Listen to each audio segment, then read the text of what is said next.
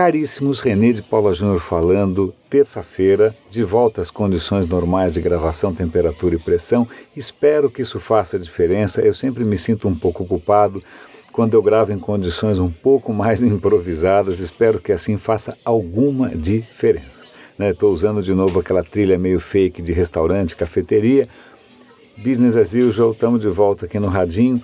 Eu tenho algumas notícias. Essa não é uma época muito é, palpitante em termos de notícias, porque é feriados, etc e tal, exceto por uma morte de um George Michael aqui, de outra coisa ali, mas isso não, normalmente na é nossa pauta. Eu queria chamar a atenção para uma notícia pequena, que provavelmente passou desapercebida, que aliás essa é uma das grandes é, intenções do Radinho, é justamente chamar a atenção para aquilo que você normalmente não veria, né? É, e diz respeito a um prêmio Nobel, um prêmio Nobel, um cara chamado Abdul Salam, que em 1980 ganhou um prêmio Nobel de Física, nem queira, nem imagina, das forças eletrofracas, na, sei lá que diabo ele estava. Bom, eu sei que o cara ganhou um prêmio Nobel de Física. Mas aí, qual é a graça disso? O negócio é de 1980. Acontece que é, esse professor, ele fazia parte de uma comunidade étnico-religiosa no Paquistão que imediatamente após né, esse, esse incidente é, entrou em desgraça total. Acontece que ele faz parte de uma seita é, chamada Ahmadi.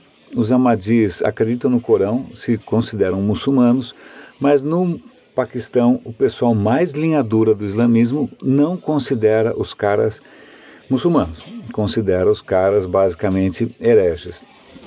Então, é, sempre houve é, muita animosidade contra os, os Ahmadis, mas a coisa escalou. E esse cara, embora ele tenha trazido um prêmio Nobel para o Paquistão, né, convenhamos que, puxa, se deveria celebrar, isso foi abafado, o cara foi praticamente banido da, da história oficial do Paquistão durante. O cara morreu, coitado, é, sem poder usufruir ou sem poder gozar né, do, do, do, aplauso merecido. É, morreu, acho que em 1980, não, em 90 e poucos, morreu com 70 anos. O que acontece? Recentemente, o primeiro-ministro do Paquistão resolveu reabilitar a memória desse cara, dando o nome de um, de um departamento, de uma, de uma universidade a esse cara. O que, obviamente, provoca também polêmicas, rejeições, etc. e tal, mas, puxa vida, 37 anos depois é, de uma injustiça medonha, é, quer dizer, um cara né, iluminando a ciência para todo mundo, um cara que deveria servir de exemplo para as jovens gerações paquistanesas, o cara é basicamente ostracizado, que é uma bela palavra, simplesmente por questões é, religiosas. Está né? Tá aí uma história, aliás, uma recomendação se você tem net e, e, aquele serviço da net que é o NetNow, que é o, o, a net por on demand, né, que você pode alugar filmes, etc e tal, procure por um filme, como é que chama, meu Deus do céu? Putz, agora deu branco. Uh, alguma coisa com gênio de matemática. Bom, bom, em suma, é um filme sobre um, personagem real chamado Ramanujan. Ramanujan é um matemático indiano que nasceu em condições bastante precárias em Mumbai, na Índia, né, numa área da comunidade Tamil. E ele já nasceu com um dom absurdo para matemática. É, ele, mesmo estando em condições precárias, ele consegue entrar em contato com, com a Inglaterra. Ele vai para Oxford em condições também bastante difíceis, porque tem muito preconceito, etc. e tal. E no fim, esse cara acaba revolucionando a matemática moderna. É, apesar de, de, de, sua origem bastante humilde, de todo o sofrimento. Se vocês puderem assistir, esse filme é concreto. É, eu vou tentar colocar aqui na descrição do, do episódio o nome do filme direitinho, mas é uma história super inspiradora, o, o ator está ótimo e tem um pouco a ver também com esse cara do Paquistão, as dificuldades que, né, no, mesmo no campo da ciência, você pode enfrentar por razões não muito nobres. É, agora, a outra notícia que eu queria comentar com vocês, deixa eu pegar aqui meu fiel pocket, Aliás, eu recomendo todos esses links que eu comento com vocês, eu, eu costumo compartilhar num aplicativo, numa plataforma chamada Pocket. Tá? Então é uma maneira de, sei lá, ah, quero ver as coisas que o René recomendou lá atrás, é só entrar no Pocket. Eu também vou dar link aqui na descrição do, do desse arquivo.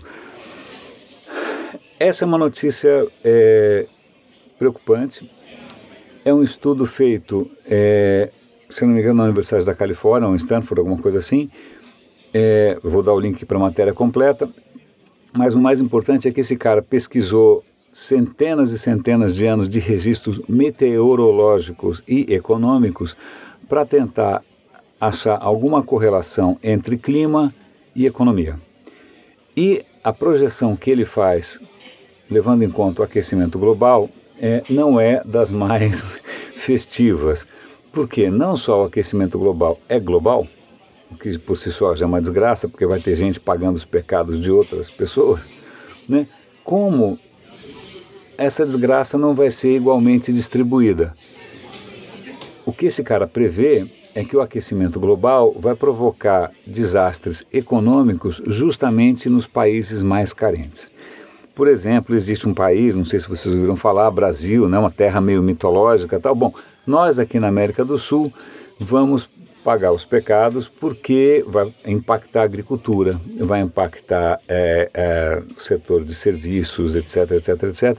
Para vocês terem uma ideia, o que ele imagina que de uma maneira geral, é, no final do século, a economia caia 20% por conta do aquecimento global. Isso em termos mundiais. Em termos latino-americanos, que é onde você teve a felicidade suprema de nascer, isso pode chegar a 70%. Então, veja que coisa curiosa, né? É, isso talvez até ajude a explicar por que, que alguns países não estão assim tão entusiasmados com a noção de aquecimento global e ficam duvidando tal. Por exemplo, Rússia. Rússia talvez seja um dos poucos países que se beneficiará com aquecimento global. Por quê? Porque os caras estão num frio desgraçado, né? grande parte do território é frio aberta. Se a temperatura subir, os caras vão ter mais, mais a agricultura favorecida, vão ter economia favorecida. Então, para alguns países, alguns poucos países, né, que não têm se comportado da maneira mais louvável do mundo, é, o aquecimento global é benéfico, estrategicamente benéfico, eles se fortalecem. Para o resto do mundo é desastroso. Então eu vou dar o link aqui, deem uma olhada, porque tem projeções, tem números, tá lá detalhes do estudo. Eu acho bacana, é, sobretudo porque um dos problemas que o aquecimento global tem em mobilizar as pessoas é o fato dele ser global. Né? Como ah, é para todo mundo, não tem nada o que fazer, então whatever. Né? Mas a hora que a gente começa a trazer para perto de casa os efeitos, na hora que a gente começa a perceber que sim, vai afetar a minha vida e talvez afete mais do que a vida dos outros, talvez a gente comece a repensar um pouco essa, bom, whatever aí que a gente costuma é, agir com relação a esse tema, né, que está cada vez mais claro, a não ser, eu, eu tenho uma relativa dificuldade em entender quem tem uma relativa dificuldade em entender o risco que isso significa. Meus caros, terça-feira, eu acho que é isso que eu tinha para comentar com vocês. É, tá todo mundo de férias. É, eu, quer dizer, espero, né? Muita gente deve estar de férias, feriado, etc e tal. Eu posso fazer um convite modesto? É, eu tenho alguns outros projetos de conteúdo, eu vou dar link aqui. Um dele é o Guia dos Perplexos, que é praticamente um documentário que eu fiz com trinta e tantas figuras é, pioneiras da internet brasileira. É claro, deixei de entrevistar várias pessoas. Sim, mas eu sou um só, também não sou né, a BBC nem nada. Então, quem eu consegui entrevistar, eu entrevistei. Né? Então, são 37 pessoas. Eu vou dar o link aqui. Guia dos Perplexos são conversas sem edição, na íntegra, com profissionais super inspiradores. Em termos de inspiração também, tem outro projeto meu que chama desaprenda.com, que está andando devagarinho são entrevistas com pessoas que me inspiram. Por quê? Porque são pessoas que se reinventaram, que desaprenderam o que elas faziam para aprender coisas novas. Tem lá, acho que meia dúzia de pessoas, o Forest, que é um designer maravilhoso. O Desaprenda vai crescendo devagarinho.